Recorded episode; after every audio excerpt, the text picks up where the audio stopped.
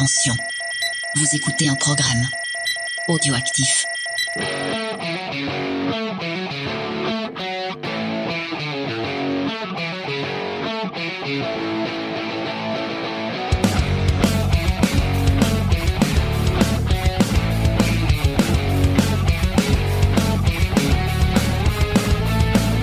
Bonjour et bienvenue dans la Comics Fair, le podcast qui fait le tour du monde des comics pour vous en présenter ce trésor caché. Je suis votre hôte, Spades, et pour m'accompagner, il est venu en vitesse lumière avec ses pistolets qui font piou-piou, Grey Pigeon. Je te promets que j'allais faire piou piou piou. J'avais préparé mon truc. ah bah oui, vu le comics dont on va parler aujourd'hui. D'ailleurs, euh, présente-le nous. Alors, on va parler de Nexus, qui est un comics créé par le scénariste Mac Baron et le dessinateur Steve Rude. Alors, je sais pas comment le prononcer, je pense qu'on dit Rude. Oui, je pense aussi, oui. C'est créé en 1981. La raison pour laquelle je dis que je pense qu'on prononce Steve Rude, parce que son surnom c'est The Dude. Ouais. Bien avant le film des, des frères Cohen. Alors, pour en revenir à Nexus, la série, elle mélange science-fiction et le genre super-héroïque. Et c'est, elle a commencé en tant qu'une série limitée en noir et blanc en trois numéros, euh, suivie très rapidement d'une série en couleur qui va compter à ce jour plus de 80 épisodes. Les six premiers numéros ont été publiés par Capitol Comics avant que First Comics ne reprenne la publication. Ok, et c'est quoi le pitch de cette série? Alors c'est complètement barré. Hein. Nexus, c'est l'histoire de Horatio Valdemar Elpop qui reçoit des pouvoirs extraordinaires, ceux du Nexus, euh, de la part d'une entité extraterrestre appelée le Murk. A priori, c'est plutôt sympa, sauf que le Murk, c'est pas très cool. En guise de paiement, il demande à Nexus de rechercher et de tuer un certain nombre de grands criminels humains à intervalles réguliers. Et à chaque fois que le Murk choisit une cible, Nexus doit souffrir d'énormes maux de tête et de d'épisodes névrotiques qui vont lui causer des blessures physiques, jusqu'à ce qu'il accomplisse son devoir, à savoir tuer l'humain en question. Et durant toute la série, Horatio va être euh, est réticent à agir comme outil du Murk, mais il va devoir continuer à chercher les meurtriers pour conserver son pouvoir et sa santé mentale, et surtout à défendre son monde natal et ses habitants des gens qu'il récupère, des réfugiés que Nexus sauve au cours de ses différents voyages. Et en gros, on peut dire que c'est un mélange entre Juge Dredd et, et Green Lantern. Ah ouais, ouais, ouais, ouais, c'est ça, ouais, c'est mais en, en très indé, hein, vraiment. Euh... C'est enfin le, pas pas tant au niveau du dessin, mais au niveau de l'histoire, dans les dans les thématiques abordées, c'est vraiment très euh, très Oui, mature. c'est c'est très, très en avance sur son temps. Euh, en 81, on n'avait pas l'habitude d'avoir ce genre d'histoire parce que c'est très très sombre. euh, le, le fameux Nexus est donc euh, juge, jury et bourreau de grands criminels quoi. Ouais, mais à son corps défendant, il a pas envie de le faire, mais il est, il est obligé. Mm. Alors, euh, comme je l'ai dit, donc Nexus est écrit par Mac Baron, un, un grand nom du, du comics dans les années 80. Tout à fait. En fait, Mike Baron est donc né en le 1er juillet euh, 1949. Donc au moment où vous allez écouter cet épisode, on fêtera ses 70 ans. hein. Il est né à Madison dans le Wisconsin. Et il a grandi en fait dans une famille orientée politiquement du côté conservateur. Il l'avoue sans détour, ça imprègne euh, ses récits, notamment bah, Nexus. C'est quand même un récit qui parle ouvertement de peine de mort et il la condamne jamais vraiment. Ouais. Euh, En fait, elle se justifie du fait que le- les criminels en question, c'est quand même de sacrés salopards à chaque fois. Voilà, et, euh, et le, le truc, c'est que euh, même si Nexus euh, en lui-même a du mal à, à vivre avec ses morts sur la conscience, il comprend que son rôle est nécessaire et que la peine de mort est une décision juste pour cet univers-là. Et vraiment, ça, ça vient de son euh, côté euh, conservateur. Depuis tout petit, en fait, il est fan de comics et de SF, et il cite en référence les comics euh, Picsou de Karl Banks et les récits de Larry Niven ou euh, Philip Joseph Farmer, donc euh, deux très grands romanciers euh, de science-fiction. Ouais, l'anneau monde pour Larry Niven. euh, Et puis le Riverworld pour Philip Joseph Farmer, qui sont, euh, bah, c'est des œuvres pour moi majeures, hein, ouvertement. Et euh, donc du coup, bah, comme il a été élevé dans une mentalité conservateur, il va forcément faire des études en Sciences Po à l'université du Wisconsin, et il comprendra vite en fait que ce qu'il veut réellement faire, c'est écrire. Donc il va avoir son diplôme en poche, il va partir à Boston, dans le Massachusetts, où il va aller travailler en tant que responsable éditorial pour euh, deux journaux bostoniens. Il va y publier de nombreux articles et surtout en fait il va bosser avec pas mal de petits journaux euh, culturels underground de la ville, notamment bah, en parlant de la scène musicale. Et oui, pour lui Boston euh, c'est plus qu'un feeling, hein. Oh non. et, et aussi, il va aussi beaucoup parler de pop culture parce qu'il adore la pop culture. Dans ce cadre, il va notamment couvrir la Star Trek Convention de 1972 où il va interviewer bah, le légendaire auteur Harlan Ellison, Ouais. qui est aussi un très très grand nom de la SF. Cette rencontre, en fait, ça va lui rendre son envie d'écrire de la SF et il va commencer à publier quelques nouvelles dans des petites revues à, petit tirage. Vu que ça marche pas très bien à la presse, en 77, il retourne dans sa ville natale de Madison et il va travailler dans une assurance. Et c'est à cette époque, en fait, qu'il va faire des rencontres qui vont changer sa vie. Tout d'abord, en tant qu'assureur, il va rencontrer les patrons d'une petite société de distribution qui aimerait bien se lancer dans le comics, mais sans trop savoir comment faire pour recruter du monde. Et il va dire, hé les gars, j'écris des histoires, j'écris des histoires, je peux vous en proposer Puis il se prend comme réponse, ouais, bah essaie d'en développer une idée de comics, et puis revient nous en parler avec des pages plus ou moins dessinées. Bah, du coup, vu qu'il a à peu près le niveau d'un fer à repasser pour le dessin, il va se mettre à la recherche d'un dessinateur. Et grâce à une connaissance commune, il va découvrir un jeune dessinateur plein de talent dans le YMCA local. Donc pour expliquer, un YMCA, c'est pas qu'une chanson de Village People, c'est... c'est une auberge de jeunesse. Voilà, c'est une auberge de jeunesse, tout à fait. Et donc il va, il, va rencontrer ce jeune dessinateur, plein de talent, et... Euh, ça va accrocher. Donc ce mec, c'est juste euh, Steve The Dude Rude. Et ensemble, ils vont créer et soumettre à Capital euh, Distributing, qui va devenir donc Capital Comics par la suite, le comics dont on vous parle aujourd'hui, Nexus. Sur ses autres travaux, on peut, on peut citer son autre création la plus célèbre, Badger, qui est en fait un type qui se prend pour un raton laveur, mais en fait le type est complètement schizophrène. Hein. C'est, ça c'est intéressant à lire. Mais surtout, ses œuvres les plus connues, c'est ses longs runs chez Marvel. Donc euh, pour Marvel, il a fait Le Punisher où il a beaucoup beaucoup travaillé sur le Punisher. Il a notamment créé plusieurs personnages emblématiques de, du personnage. Et chez DC, en fait, il va reprendre euh, juste après Crisis on Infinite Earths la série Flash, et c'est lui qui, qui, en fait va vraiment imposer Wally West en tant que successeur de Barry Allen. Ouais, il est très sombre son run. Euh, euh ah, Flash. Bah, je, je rappelle qu'à l'époque, euh, Wally West, chaque fois qu'il utilise son pouvoir, il se rapproche de la mort, quoi. Mm-hmm. Donc forcément, ça donne pas un ton très très clair d'entrée. Et euh, surtout, en fait, tous les fans de Star Wars le connaissent parce qu'il a notamment adapté en BD la série de romans cultes de Timothy Zane, euh, L'héritier de l'Empire. Ah, je savais pas que c'était lui qui avait fait ça. Ok. Si, si, avec ah. euh, Olivier Vatine au dessin. C'est un must-have à, à, voir hein, pour moi. Et mais en parlant de dessin, parle-nous un peu de Steve Rude. Alors Steve Rude, il vient aussi de Madison, ma copine à moi dans le Wisconsin. Euh, ah, en, référence musicale, on est au top sur cet épisode. J'ai même pas honte. Alors, il vit, donc, il est né en 56. Il est un peu plus jeune. Ça lui fait 62 ans aujourd'hui, parce qu'il est né le 31 décembre. Ouais. Alors, c'est un vrai gamin geek. Il a grandi, lui, biberonné aux comics Marvel, euh, grand fan de Jack Kirby, et euh, il passait tous ses samedis matins devant les dessins animés qui ont influencé presque tous les enfants des États-Unis des années 60 et 70. Et ses dessins animés préférés, c'était Space Ghost et Johnny Quest. Deux grandes séries Anna-Barbera qui sont assez méconnues euh, de notre côté, quoi. Ah ouais, mais conçues par Alex Toff, ouais. quand même, donc un grand nom du comics. Et Kirby et Toff, c'est les deux influences majeures de Rude lorsqu'il se met sérieusement au dessin, adolescent. Donc il a fréquenté la Milwaukee School of Arts. Alors dans mes infos, moi, c'est là que j'ai trouvé qu'il a rencontré euh, Mike Barron. Alors toi, tu me dis que c'est dans une auberge de jeunesse. En fait, c'est un, c'est un de ses voisins au YMCA euh, qui lui a dit, écoute, il y a ce type-là, il cherche un dessinateur, faut que tu le rencontres à tout prix.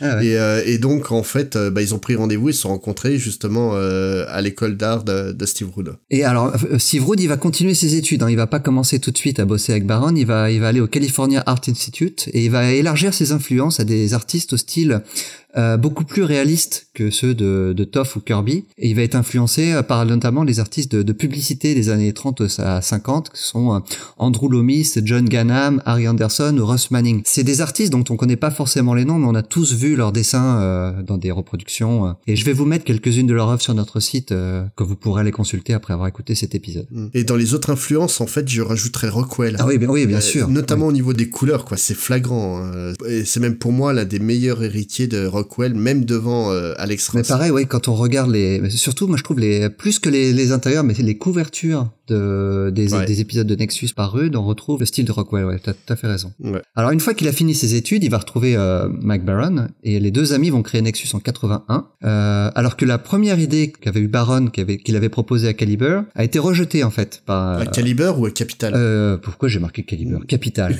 n'importe quoi. Caliber, c'est c'est Bendis, ça viendra plus tard. alors Baron, il a expliqué en interview qu'il avait euh, en fait eu l'idée d'une série intitulée Encyclopédias, euh, mais la société l'a rejetée parce que à l'époque, donc elle se lançait, elle voulait absolument avoir un titre de super-héros. Et c'est alors que Baron va avoir l'idée de Nexus. Alors est-ce que tu sais comment lui est venue l'idée? Non. C'est assez marrant. Ils étaient en train de boire une bière, tout simplement, tous les deux, et d'un seul coup, euh, euh Baron a dit à Rude, et si on faisait l'histoire d'un gars euh, qui tue des gens dans l'espace? Ah bah tiens, bonne idée. Comme quoi, toutes les bonnes idées viennent autour d'une bonne bière. et Nexus va rencontrer un succès presque immédiat. Et ça va vraiment lancer la carrière des deux hommes. Hein. Comme tu l'as dit, Mac Baron, il va, il va vraiment avoir une belle carrière chez Marvel et DC. Rude, lui, par contre, il va, sa carrière est beaucoup plus confidentielle. Il est resté plus dans l'indépendant, mais il va avoir une énorme reconnaissance de la part de ses pairs, ce qui fait de lui qu'il a gagné presque tous les prix qu'un dessinateur peut remporter. Il a remporté euh, le Russ Manning Newcomer en 1984, le prix Kirby du meilleur artiste en 86, il a gagné plein d'Eisner Awards, 7 en tout, mm. dont 6 pour Nexus, euh, et, et 5 fois pour celui du meilleur artiste. Il a gagné une fois le, le, prix du meilleur épisode en 93, qui était un, sur un épisode revenant sur les origines du Nexus. Et l'autre Eisner qu'il a rapporté, le seul qu'il a rapporté en dehors d'un de ses travaux sur Nexus, c'est pour un épisode spécial consacré à Space Ghost. Ça s'invente pas. oui, il a travaillé sur la série euh, Space Ghost euh, qui sortait Comico. Et, et, et, en fait, Steve Rudd, c'est un des rares artistes. Alors, j'ai pas la liste complète, mais euh, d'après ce que j'ai cru comprendre, c'est un club très fermé des artistes qui ont à la fois remporté un Eisner, un Kirby et un Harvey Award. Ce qui est pas mal pour un artiste qui a finalement assez peu travaillé pour Marvel ou DC. Bah en fait, euh, lui son plaisir c'est vraiment de travailler sur des créations propres quoi. Et euh, on parle de Nexus comme étant une petite série, mais c'est une petite série de plus de 100 numéros. Hein. C'est quand même pas négligeable. Hein. Et c'est une série qui a, qui se vend encore aujourd'hui aux États-Unis. Hein. Les TPB à chaque fois partent facilement. Hein. Ouais, ouais. Et au cours des deux dernières décennies, Russ a travaillé un petit peu, comme je l'ai dit, pour Marvel et DC, mais aussi surtout pour de nombreuses sociétés de comics indépendantes. Et il revient à chaque fois sur Netflix euh, régulièrement. Il n'a pas dessiné tous les épisodes de Nexus. Hein. Mm. Il y a eu pas mal de, de passages où c'était des dessinateurs invités. Il a fini par créer sa propre maison d'édition la Root Dude Production, euh, et en fait il s'en sert comme une plateforme pour continuer la série Nexus. Alors chez Marvel, on lui doit deux, euh, essentiellement deux mini-séries. Alors je sais pas, toi tu les as peut-être lues. X-Men Children of the Atom en 99 mhm. et Spider-Man Lifeline en 2001. C'est rien de rien de bien transcendant. Et chez DC, c'est encore plus confidentiel. Il a fait quelques épisodes de ci de là sur Superman ou les Titans, mais j'ai pas trouvé grand chose. Alors aujourd'hui, un Steve Rudd non seulement euh, pour, euh, enfin, il a, il a un talent indéniable, euh, assez incroyable. Lui, il est très humble. Il se considère toujours comme étudiant. Il continue d'avoir le désir de perfectionner son art. Et chaque nouveau projet, il considère que il doit se renouveler et essayer d'aller dans une nouvelle direction. Il veut se perfectionner en tant qu'artiste jusqu'à sa mort, je pense. Il aime définir son style comme une résultante de ses influences, euh, des influences des plus grands artistes des réalistes des années 30 aux années 50, et en même temps avait un mélange avec, comme on l'a dit, euh, Toff et, Kirby. Et euh, aujourd'hui, hein, on peut toujours voir des nouvelles œuvres de Rude. Il a un site web qu'il met à jour très régulièrement. Et il met en vente hein, ses, planches toujours. Donc si vous voulez acheter une planche de Steve Rude, vous pouvez le contacter directement et vous fera un dessin pour pas trop trop cher. Non, c'est franchement abordable. Hein, ah ouais, c'est aux alentours de 400-500 dollars. Bon, c'est une somme, mais euh, pour un artiste de ce niveau-là, ça reste assez intéressant. Ouais, et puis, et puis c'est 4 ou 500 dollars pour une œuvre qui aura forcément de la gueule. Hein. Ah ouais, ça c'est clair. C'est pas le genre de dessinateur qui se fout des acheteurs. Quoi. Et, et en plus, il continue à, à vouloir transmettre, hein, parce qu'il donne toujours des cours d'art aujourd'hui euh, dans son Wisconsin natal. Après, comme il a un style... Euh, bah, en fait, à la fois très classique en tant que dessinateur de comics, mais aussi très classique en tant que, peintre. C'est vraiment, ouais, il y a, une perpétuation d'un style qui est intéressante à voir, quoi, avec lui. Mais euh, justement, tu nous parlais de, de Caliber et de Capital Comics tout à l'heure. Je crois que tu voulais nous parler des, de l'émergence des petits éditeurs. Euh. Ah ouais, alors les années 80, c'est euh, c'est ça a foisonné. Hein. Alors First Comics, c'était a longtemps édité Nexus. Hein. C'était un éditeur de, de, comics très actif dans les années 80, qui a, qui a, qui a disparu après. Mais tu l'as tu l'as cité, hein, notamment Badger de McBaron a été édité chez First, mais pas que ça. On avait American Flag d'Howard Checkin, Grim Jack de John Ostrander, Dreadstar de Jim Starlin, John Sable de Magrel. C'est vraiment des grands, grands noms du comics qui travaillaient pour ce tout petit éditeur. C'était un refuge pour grands auteurs qui voulaient faire autre chose que du Superman et du Batman. C'est ça. Et on est euh, dix ans avant Image Comics. Ouais. Et il euh, n'y a pas que Furx hein, qui était dans ce cas-là. Donc il y avait, y avait des, il avait ses propres concurrents. On peut citer Pacific ou e-, Eclipse Comics, mais il y en avait d'autres. Et tous ces petits éditeurs ont connu vraiment un fort succès à l'époque, euh, non seulement parce qu'ils savaient attirer les grands noms, mais aussi parce qu'ils ont su tirer parti du marché direct qui était en pleine expansion à l'époque. Et ce qui permet de, ce qui permettait à ces, ces petits éditeurs d'attirer des grands noms. Euh, qui, qui, avaient fait leur preuve chez DC ou Marvel, en leur promettant des, donc des titres libres, matures, et dont surtout les droits allaient leur, leur revenir. C'était pour ça que c'est tous ces grands auteurs étaient contents d'aller pouvoir, euh, même, même, même quitte à faire du super-héros euh, chez First. Hein. Mmh. c'est des, titres qu'on aurait pu avoir chez Marvel ou DC sans problème. Ah, ah oui, non, mais tout à fait. Hein, le John Sable, honnêtement, t'aurais pu la... sortir un crossover avec euh, le Vigilante de DC, ça passait pas impeccable. Et Dread, Dreadstar dans l'univers euh, cosmique de Marvel, ça passe aussi, euh, ça Ouais. passe aussi très bien. Alors on cite souvent à raison Vertigo et Karen Berger comme un laboratoire qui a révolutionné le comics pour devenir un médium plus adulte. Mais si on est vraiment honnête, il faut reconnaître que cette évolution n'a pas de Vertigo, mais c'est la conséquence d'un processus qui est bel et bien initié dans les années 80 avec ces petites maisons indépendantes. Et euh, c'est vraiment dans ces années-là que les comics euh, se sont transformés et ont commencé euh, leur longue marche vers l'acceptation sociale par le grand public. On, on y est presque. On y est presque, ouais. mais pas encore. Hein.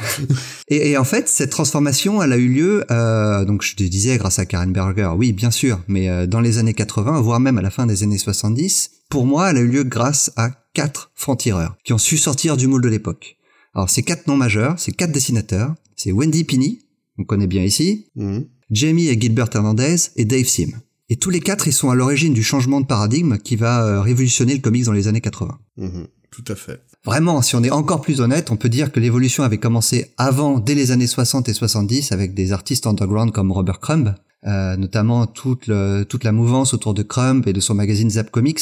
Mais l'impact vraiment de, de cette mouvance-là, c'est- ça, ça, ça bouillonnait, mais ça se limitait au, euh, à la Californie du Nord et à New York. Hein. C'était, euh, c'était le mouvement hippie en fait. C'était de la contre-culture, quoi. Là Ouais. où euh, ouvertement ce que vont faire euh, Pini euh, ou Sims, c'est tout simplement de la culture pop. Ouais, mais s'ils avaient sorti ça dix ans avant, ça aurait été de la contre-culture. ElfQuest sorti en 60, euh, 68, ça aurait jamais dépassé, euh, dépassé la Californie. Tout à fait. Mais alors ces comics à l'époque, donc dans les années, la fin des années 60, ils avaient aussi euh, leur propre mode de dis- distribution, mais à, à l'effondrement de la mode hippie dans, au début des années 70, le, com- le comics underground s'est effondré avec. Et on a eu quelques retours avec Ar Arch Spiegelman notamment, qui a lancé Arcade, de The Comics Revue, mais ça s'est arrêté au bout de sept numéros, donc tu vois, Oui.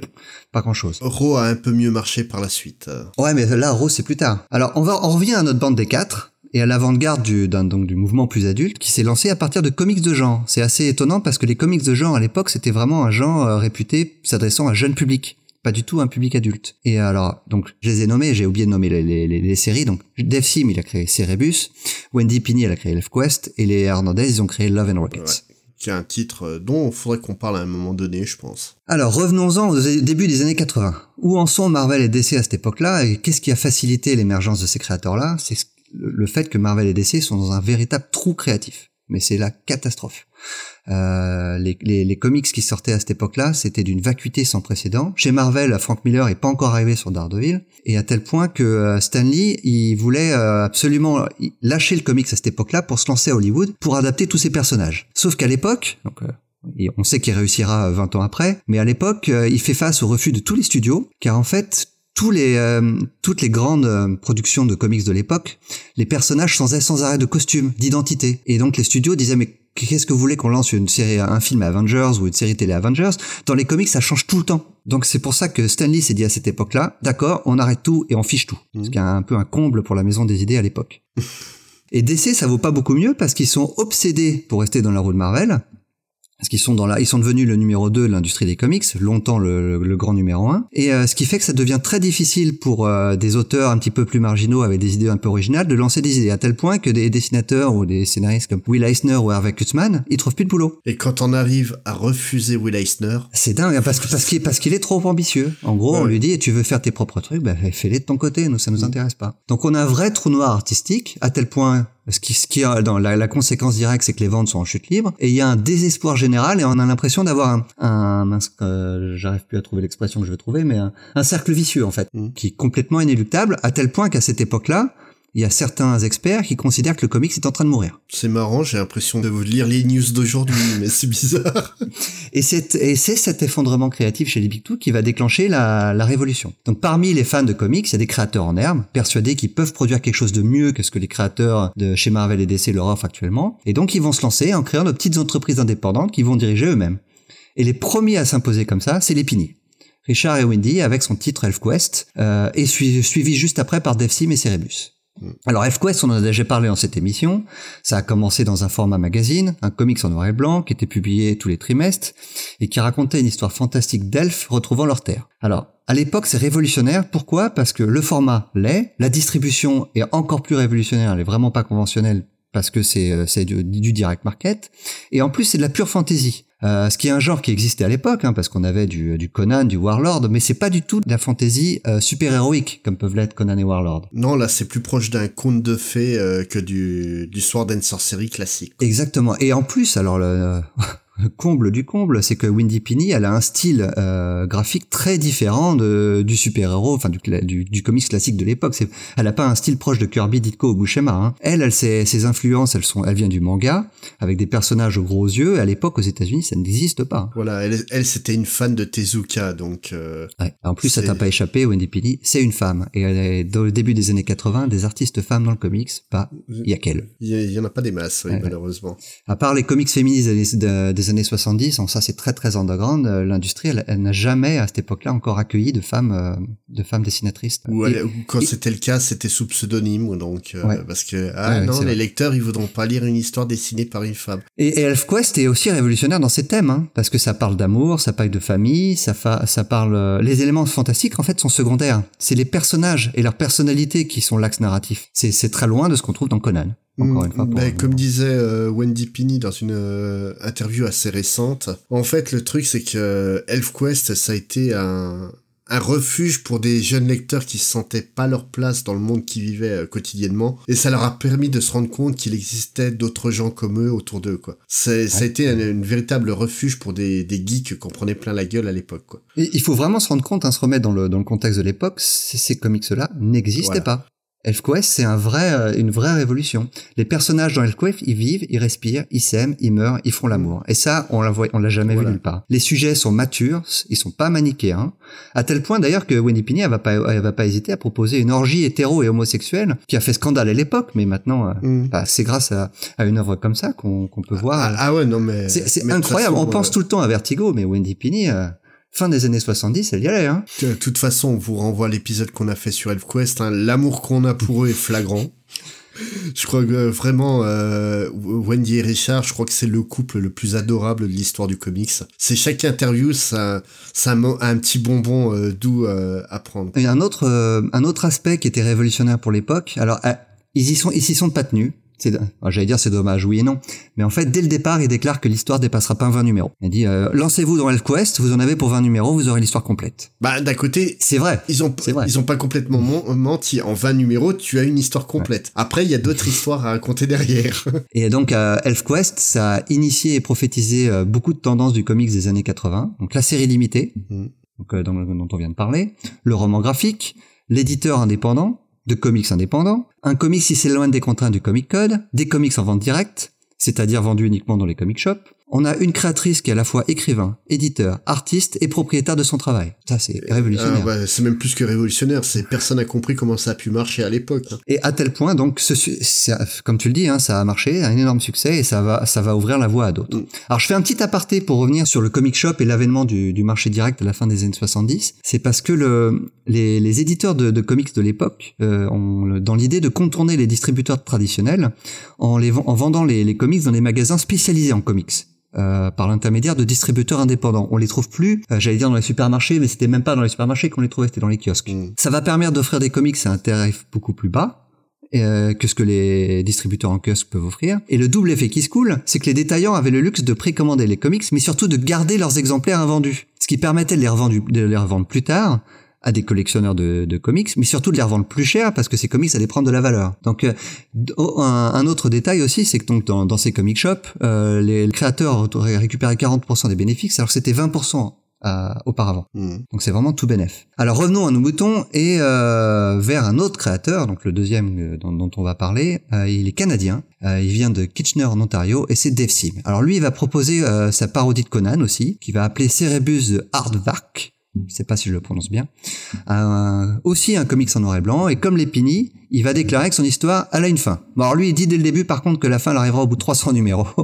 Et il a tenu parole, c'est ça qui est dingue. C'est dingue, hein Mais il l'a dit dès le départ et il a dit elle fera 300 numéros, je vais tout écrire, je vais tout dessiner tout seul. Euh, comme pour Lépini, il va vendre ses comics directement dans les comic shops pour se libérer du, fameux comic code dont il voulait pas entendre parler. Et euh, comme Lépini, euh, Cerebus c'est un comics de genre, euh, c'est une parodie animale et euh, très rapidement il va en faire, euh, il, il, va s'affranchir de ça et il va se diversifier dans plein de domaines, plein de thématiques. Cerebus ça parle de tout, ça parle de politique, de religion, d'amour, euh, de critique du féminisme parce que des films c'est plutôt un, j'allais dire ah, c'est un lui il est type. du comics gay.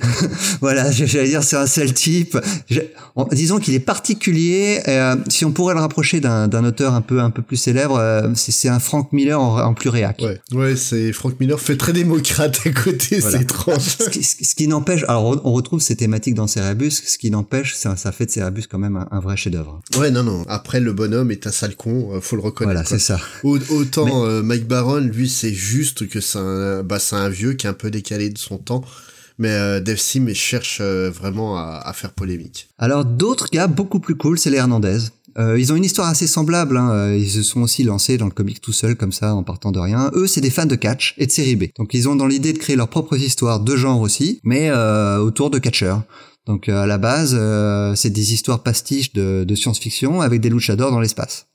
Mais, euh, C'est- le meilleur concept du monde, faut reconnaître. Ah ouais. Bon, ils vont ils vont s'en affranchir assez vite. Le, le- le- par contre, ce que la, le, la- le vrai point commun qu'ils ont avec les Pini et Dev Sim, c'est qu'ils qu'ils- ils veulent absolument s'affranchir des règles de leur genre pour raconter les, les histoires qui les intéressent autour de leur personnage. Donc c'est pour ça que euh, Leven Rocket va, va rencontrer un vrai succès parce que c'est une histoire de personnage, pas une histoire de, de sous-genre. Ouais, non, et puis euh, si tu trouves toujours un personnage qui te correspond à toi. Ouais. C'est non, non, c'est vraiment une œuvre incroyable, Love and Rocket. Ça, C'est un truc qui a changé la manière d'écrire les, les personnages dans dans le comics et même dans la culture pop en général. Joss Whedon euh, reconnaît l'influence des, des Hernandez sur son travail, quoi. C'est un peu plus récent hein, que ElfQuest ou que, que Cerebus, hein, c'est 81, le tout premier, tout premier numéro. Alors en fait, après, il y a eu, euh, ça a eu une, par- une parution un peu, euh, un peu difficile au début. Hein, donc les premiers numéros s'en sortaient, sortaient c'était de l'auto-édition. Hein. Ah ouais. Donc c'était un format magazine noir et blanc avec une couverture en couleur à l'époque, comme comme pour ElfQuest. Et, euh, et chaque numéro était divisé en deux parties. Une histoire créée par Raimé et une histoire créée par Gilbert. Mm. Et euh, chacun faisait son truc dans son coin. C'était pas forcément, il y avait pas forcément de lien et chacun parlait des thèmes dont il avait, euh, qui lui tenaient à cœur. Donc Raimé, lui, ce qui- ce qu'il aime, c'est le quotidien, souvent d'un groupe multiculturel. Euh, avec des histoires qui se passent toujours à Los Angeles. Euh, Gilbert, lui, c'est, il est plus attiré par la fantasy. Donc lui, il a, il a, il a créé une ville fictive et très politique en Amérique latine. Mais là, pour le coup, on est complètement à l'opposé du Comics Gate. Ouais, ouais, alors euh, vraiment à l'opposé, bah tu, tu fais bien de le dire parce que euh, j'ai l'impression que t'as l'œil sur mes notes parce que les, les personnages principaux de de Love and Rocket ce sont des femmes, ouais. Et euh, ça parle ce qui était ce qui était rare à l'époque. Et ça parle aussi régulièrement d'homosexualité, euh, ce qui est Mhm. encore plus rare à l'époque, hein, malheureusement. Ouais, ouais. Bah, faut, faut voir que les comics à l'époque c'était euh, quasiment exclusivement un médium consommé par les hommes, dominé par des hommes, et euh, donc le Love and Rockets fait vraiment euh, fait vraiment exception à l'époque. Eux, ils, ils se défendent en fait d'a- d'avoir eu des Des velléités d'idées politiques dans leurs œuvres. Ouais, ouais, en fait, eux, pour eux, c'est presque accidentel. Et si leur- ils disent que si leurs personnages principaux sont des femmes, c'est parce que euh, parce qu'ils ils aiment bien dessiner des jolies femmes. Mhm. Je pense qu'ils sont, ils font, ils jouent un peu les faux naïfs. Ouais, je pense aussi, oui. Grâce au succès de ces quatre-là, hein, donc euh, vraiment des, des, des vrais pionniers. Il y a d'autres maisons d'édition vont naître. On a cité plutôt Eclipse, Pacific et, et, et compagnie, mais il y a d'autres artistes aussi qui vont naître grâce à ces quatre-là. Et euh, je vais juste citer, citer un artiste important qui a explosé, et ça c'est grâce à Dave Sim. hein. C'est Kevin Eastman Mhm. avec Peter Laird qui vont créer aussi leur propre parodie animale. Alors c'est une parodie du Daredevil de, de Frank Miller qui met en scène des tortues mutantes experts en arts martiaux. Hein. Tu- je crois que je connais, mais c'est vague. hein. Alors, et on se rend, on je pense qu'on s'en rend compte maintenant, mais à l'époque, ça a été un phénomène littéraire incroyable. hein. Les Tortues Ninja de Eastman, c'était, euh, ça a provoqué un vrai boom de la spéculation autour du comics en noir et blanc, Mm. à tel point qu'en 85, tous les fanbogs achetaient n'importe quoi à partir du moment où c'était un comics indépendant en noir et blanc. Ce qui a créé euh, une bulle qui a explosé et qui a créé, qui a provoqué la mort de tous ces petits éditeurs. En fait, il va falloir attendre The Crow en 89 pour qu'un autre comics indépendant en noir et blanc atteigne le statut culte qu'a pu atteindre les, les Tortues Ninja. Et Usagi Yojimbo, c'est la même période, non? C'est ouais ouais c'est aussi à la même période c'est t'as raison Donc aussi, mais, grand euh, comics mais, mais, mais, je- mais, euh, mais ça s'est créé ça s'est créé je crois que Usa- Usa- Usagi s'est créé avant les tortues il me semble, ouais. de mémoire c'est vraiment les tortues qui ont fait que le, succès des tortues qui a, qui créé cette bulle spéculative. Il y a tout un tas de comics en noir et blanc qui est sorti à cette époque-là ils ont tous ils sont tous plantés. Jusqu'à The Crow. Donc pour conclure les années 80 euh, ont été florissantes et ont, ont permis la création de beaucoup de maisons d'édition. J'en ai, j'en ai dénombré 27. Ah ouais, quand même.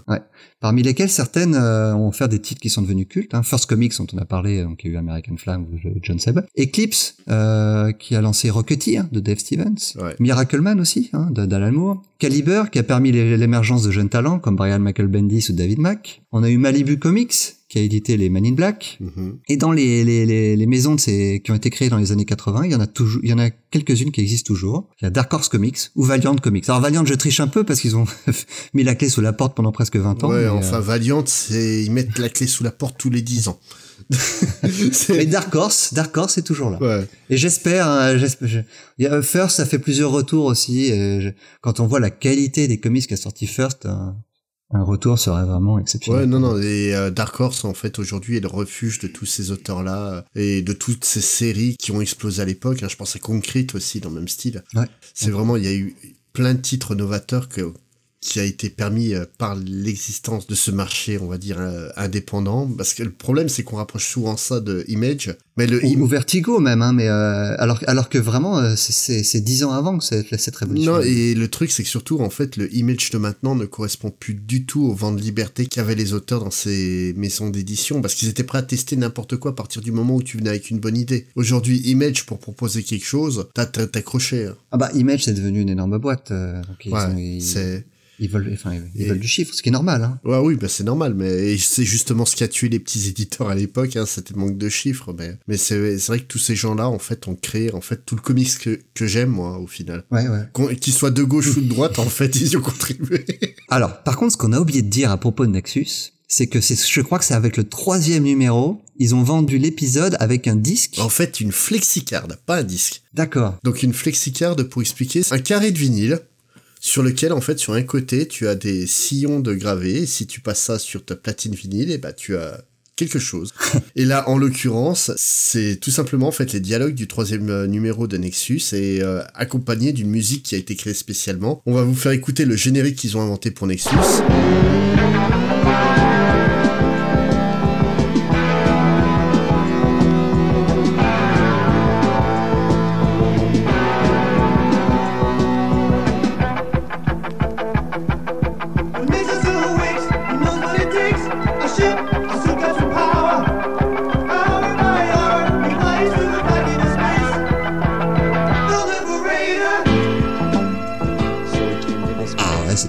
C'était bien. hein. Ah, C'était bien. Dis-toi que j'ai fait écouter ça et qu'on m'a reproché que ça faisait trop années 80. C'est sorti dans les années 80. Tu t'attendais à quoi? Ah oui.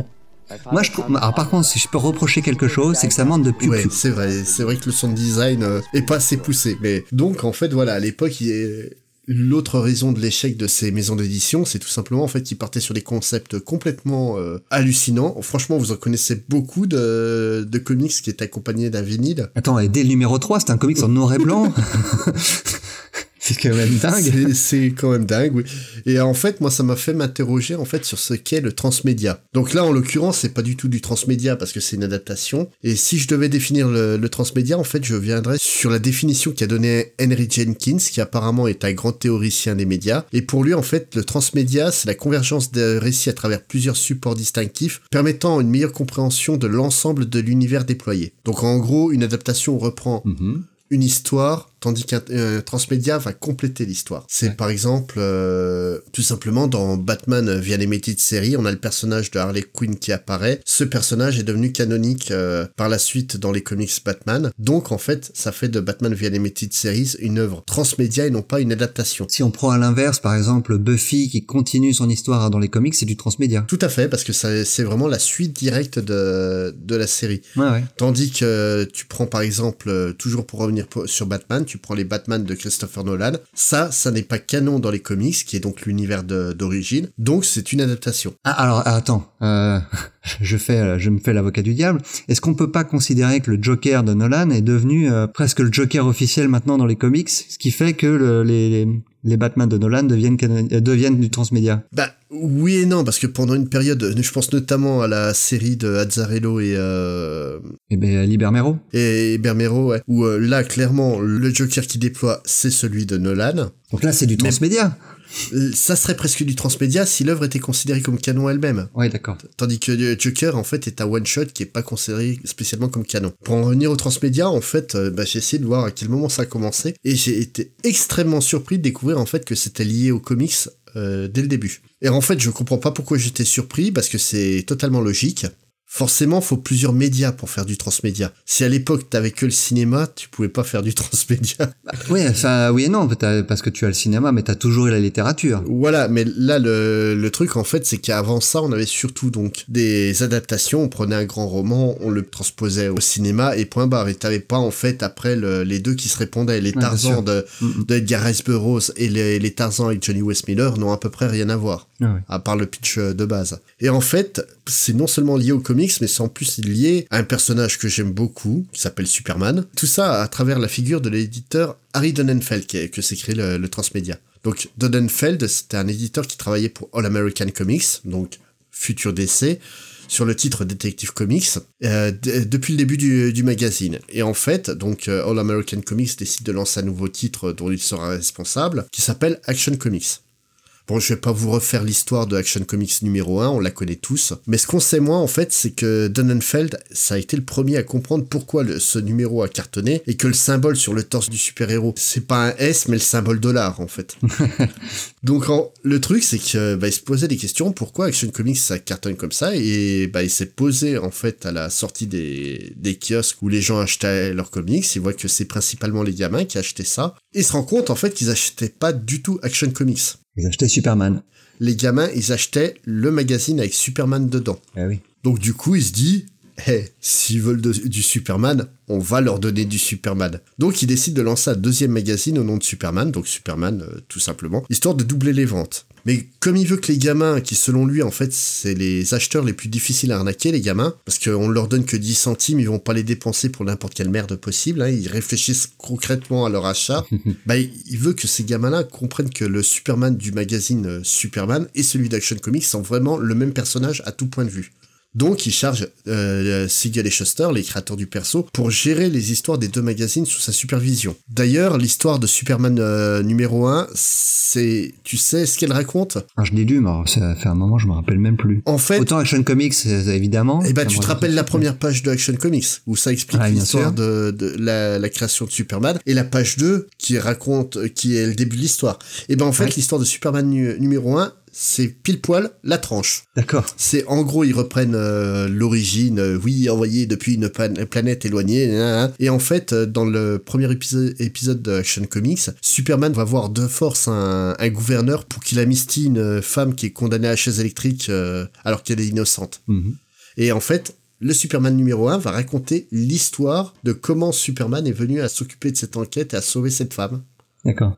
Et justement, cette idée en fait de, repartir euh, d'un point précis et de compléter des histoires, c'est ça qui va faire la différence euh, concrètement euh, dans la méthodologie de l'éditeur. Avec ces deux magazines, avec ce mode de création, on assiste à la création d'un univers canonique. Il y a une véritable ligne temporelle qui est créée à partir de là. Donc, Donenfeld, qui est surnommé par la presse le père adoptif de Superman, et que certains employés de DC de l'époque soutiennent qu'en fait DC ça veut dire Donenfeld Comics, donc pour expliquer à quel point le mec était important à, ce moment-là chez l'éditeur, en fait, il va créer une division au sein de DC qui s'appelle Superman Inc. Cette division, en fait, elle va être dédiée aux accords de licence à propos du personnage, et c'est là qu'en fait va se créer réellement le transmédia. Tout d'abord, Donenfeld va passer un accord avec le McClure Syndicate, donc un regroupement de journaux et de presse, qui est géré par un certain Max Gaines. C'est un nom qu'on a déjà entendu. Hein. Et en fait, euh, McClure Syndicate, son boulot, c'est de, de choper des licences pour faire des comic strips et les diffuser dans plein de journaux divers euh, à travers euh, les États-Unis.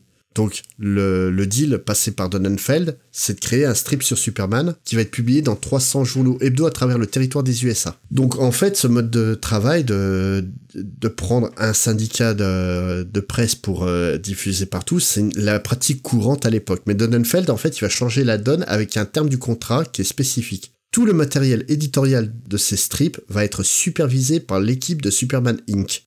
C'est-à-dire Donenfeld lui-même et Shuster et Siegel. Donc le but en fait c'est de garder une cohérence visuelle et narrative entre le strip et le comics, mais surtout en fait ça va permettre d'apporter des précisions sur le lore de Superman. Mais on est en quelle année là? Parce que c'est. euh, Là, 1939. Ah ouais, donc c'est encore tout, tout début de C'est Superman. hein. tout début, c'est vraiment dès les tout débuts. Par exemple, en fait, les premières semaines de publication de, de ce, ce comic strip, ça va étendre les origines et les pouvoirs de Superman. En fait, c'est là qu'on va expliquer mieux ce que peut faire euh, Superman. Mhm. Et c'est en fait la première fois aussi on va entendre parler de la planète Krypton, qui n'avait jamais été nommée jusque-là. On va y découvrir les noms des parents biologiques de Superman, donc Jor-El et Laura, et même le vrai nom de Superman, donc Kal-El, vient de ce comic strip. D'accord. Donc c'est sorti dans les journaux à l'époque et pas dans les. Voilà, dans des, dans des hebdos. Pas dans le magasin. Ouais, c'est ça. Et euh, en fait, euh, pour, euh, juste pour une estimation, hein, on estime que la circulation de ce comic strip à l'époque, c'est ça touchait juste 20 millions de copies.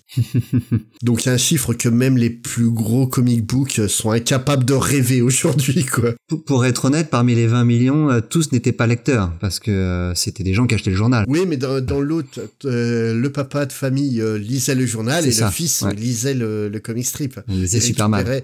Faut, faut comprendre en fait que les comic strips euh, diffusaient beaucoup de séries à succès, que ça soit Flash Gordon ou euh, Terry et les pirates, quoi. Ouais. Et euh, donc, c'est à la même période en fait que Donenfeld commence à envisager la diffusion radio des aventures de Superman. Donc, comme tu le sais, le feuilleton radio Superman, ça, ça a été un carton absolu. Ouais. Mais est-ce que tu savais qu'il avait galéré pour euh, trouver quelqu'un pour accepter de faire le feuilleton radio? Ah non, ça je ne savais pas. en fait, Donenfeld a fait préparer des bandes démos pour euh, trouver des annonceurs, et puis il avait un- en fait un, un intérêt certain de la part des industries céréalières. Donc notamment une, une boîte de, de céréales euh, qui voulait vraiment prendre le feuilleton, mais il y avait un problème majeur, c'est que pour eux, il fallait que donc le feuilleton vise quand même les enfants, parce que les céréales tu les vends des gosses quoi, Ouais. Mais que Superman en fait c'était beaucoup trop violent pour les enfants. Ok. Faut rappeler en fait que dans les premiers épisodes de Superman, euh, par exemple, il n'hésite pas à arracher les ailes d'un avion euh, rempli de criminels pour tous les tuer en un coup, quoi. On parle pas du gentil boy scout qu'on a aujourd'hui.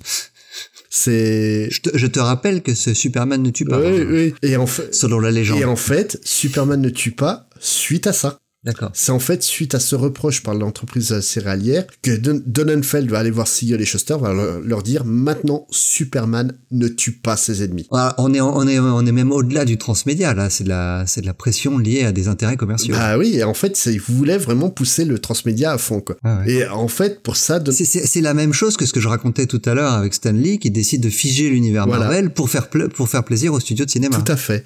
Et euh, en fait, Donenfeld, pour euh, créer vraiment le Superman moderne plus adéquat pour un jeune public, alors qu'il le sait très bien, hein, c'est les jeunes qui vont acheter son comics, il va avoir l'idée de s'inspirer d'un film de propagande pour modifier le, personnage, enfin le caractère du personnage. La propagande dans la fiction à l'époque, elle propose toujours des personnages modestes, fondamentalement bons et prenant des valeurs de respect, surtout entre hommes blancs, cisgenres, euh, hétéros, et euh, pour les opposer à des hommes avides, corrompus et emplis de haine. Ça, c'est le principe de base de la, de la propagande. Et bah justement, en fait, il va faire de Superman le parangon de la bonté. Ça va être un héros euh, de propagande, montrer qu'il faut être bon, qu'il faut être modeste, qu'il faut être discret, vraiment euh, tout ce qui définit réellement un, un héros tel qu'on l'imaginait à l'époque. Et en plus, comme il est déjà vêtu des couleurs de l'Amérique, c'est encore mieux, hein, ça marche beaucoup mieux. Et en fait, c'est cette version de Superman qui va voir le jour à la radio en 1940. Ce que l'on retient de, de ce show radio, c'est la création de la kryptonite.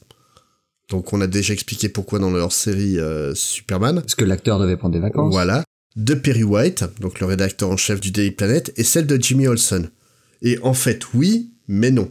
Donc l'idée de la kryptonite, elle a vraiment été développée dans ce show radio avant d'être incorporée dans les comics. Mais si tu te rappelles du, du comics de Action Comics numéro 1, en fait, Clark Kent travaille déjà pour le Daily Planet. Ouais, ouais. Et il a un rédacteur en chef. Ah, mais sauf qu'il est pas nommé. Si, il est nommé. Il s'appelle Il est Jo- nommé il s'appelle George Taylor. Et en fait, suite à l'épisode où euh, Perry White va commencer dans le show, euh, show radio, George Taylor va se faire virer dans le magazine Superman numéro 7 de novembre 1940 pour être remplacé par Perry White. Excellent. Mais le truc, c'est que Jimmy Olsen n'a pas été inventé dans le, dans le show radio, en fait. Ils ont juste repris un personnage apparaissant dans Action Comics numéro 6 de novembre 1938 et jamais réapparu depuis pour en faire un collègue et ami de Clark et une sorte de sidekick à, Superman en même temps.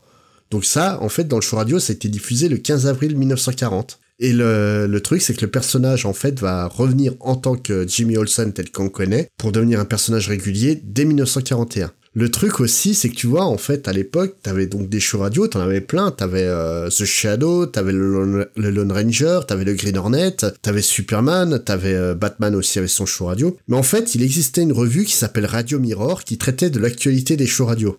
Ouais, je vous jure, ça existait. Et Bon, on en a eu des revues improbables. hein. Nous aussi, hein, dans, notre, dans notre jeunesse.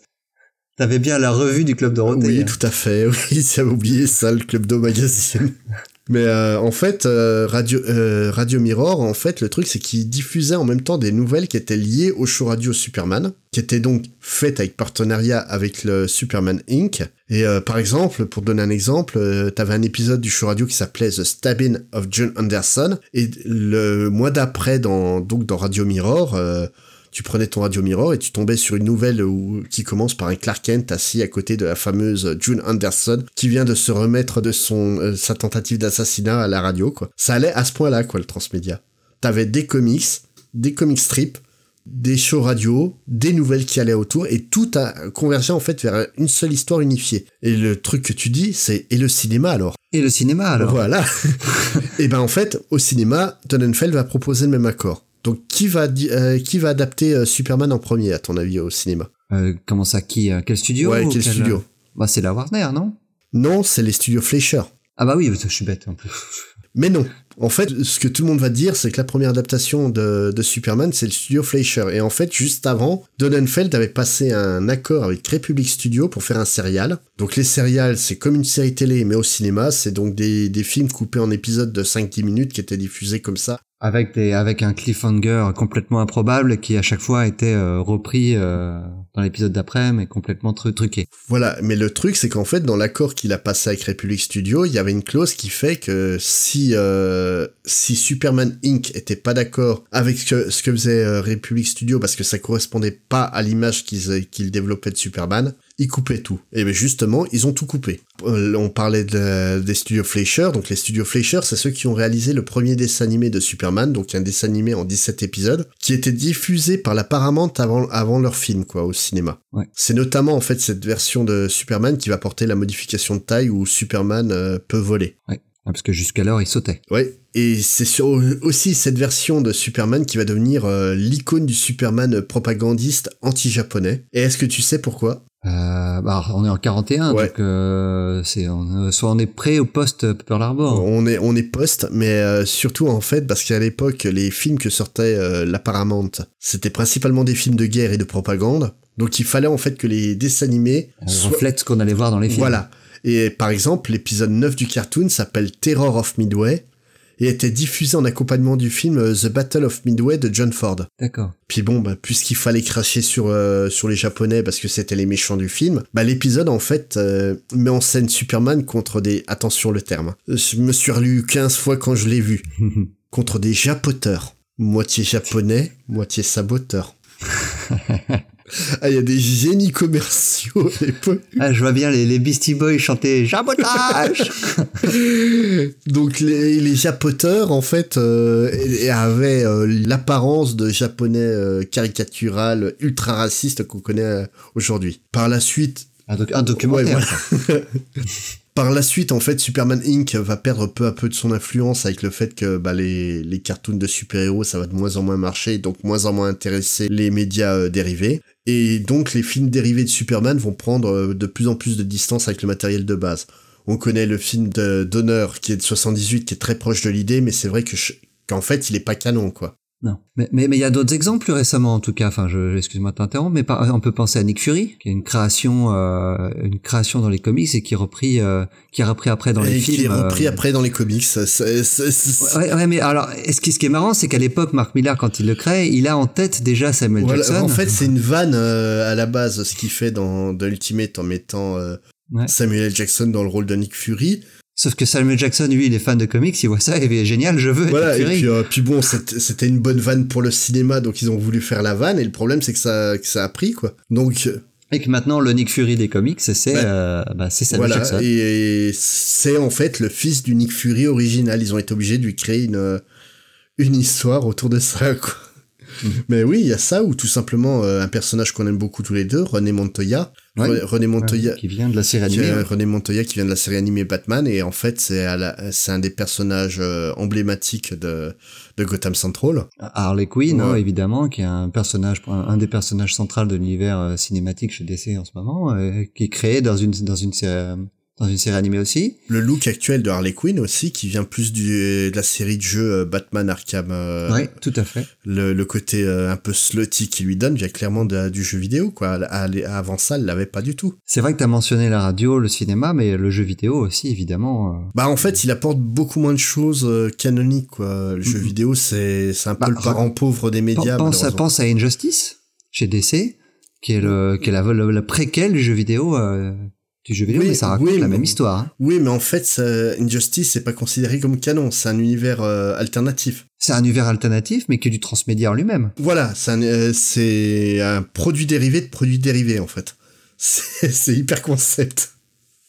Mais oui, en fait, le, mais je m'attendais pas en fait à trouver autant de, en fait, le transmédia à être aussi vieux que Superman et autant d'importance de Superman dans, dans, dans ce concept-là, quoi.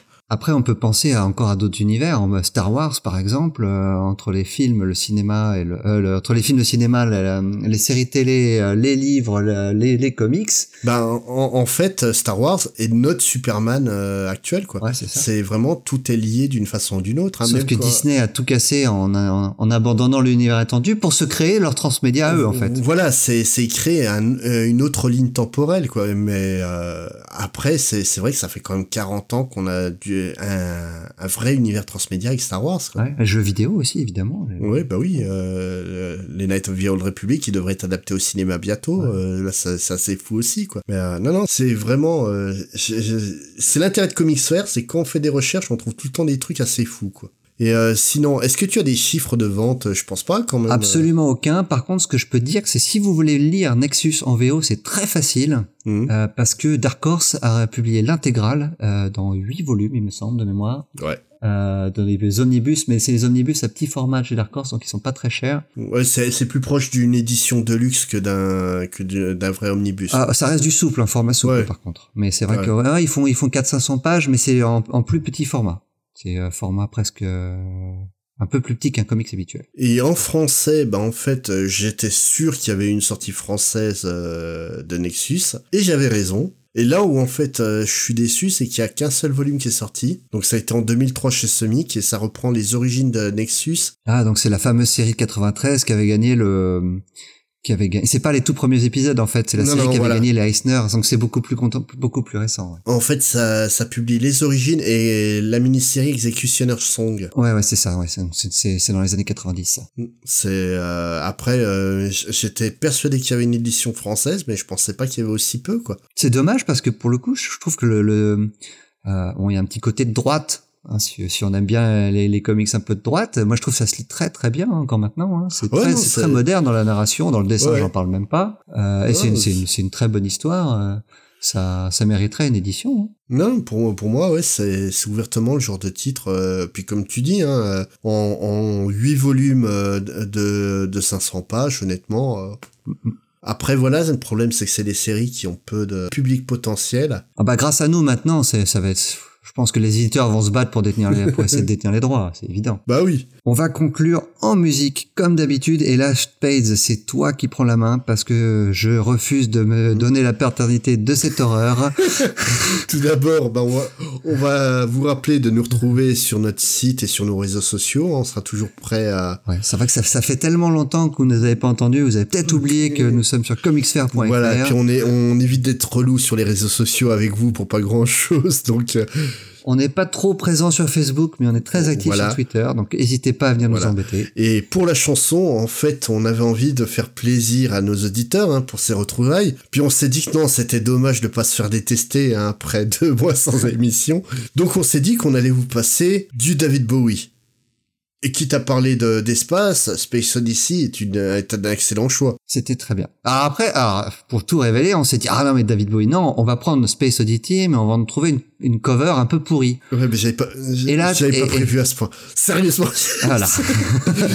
Parce que donc, vous connaissez tous la chanson euh, La guerre des étoiles, hein, la chanson en français de, de Star Wars. Bah imaginez qu'on a trouvé une version française qui arrive à rendre la chanson fran- euh, française de Star Wars bien. Donc c'est un monsieur qui s'appelle Gérard Palapra qui a fait ça. Et donc euh, la chanson s'appelle Un homme a disparu dans le ciel. Nous, on va disparaître là. On vous dit au revoir. Alors juste un petit détail, restez jusqu'à la fin parce qu'un bonus vous attend. Au revoir.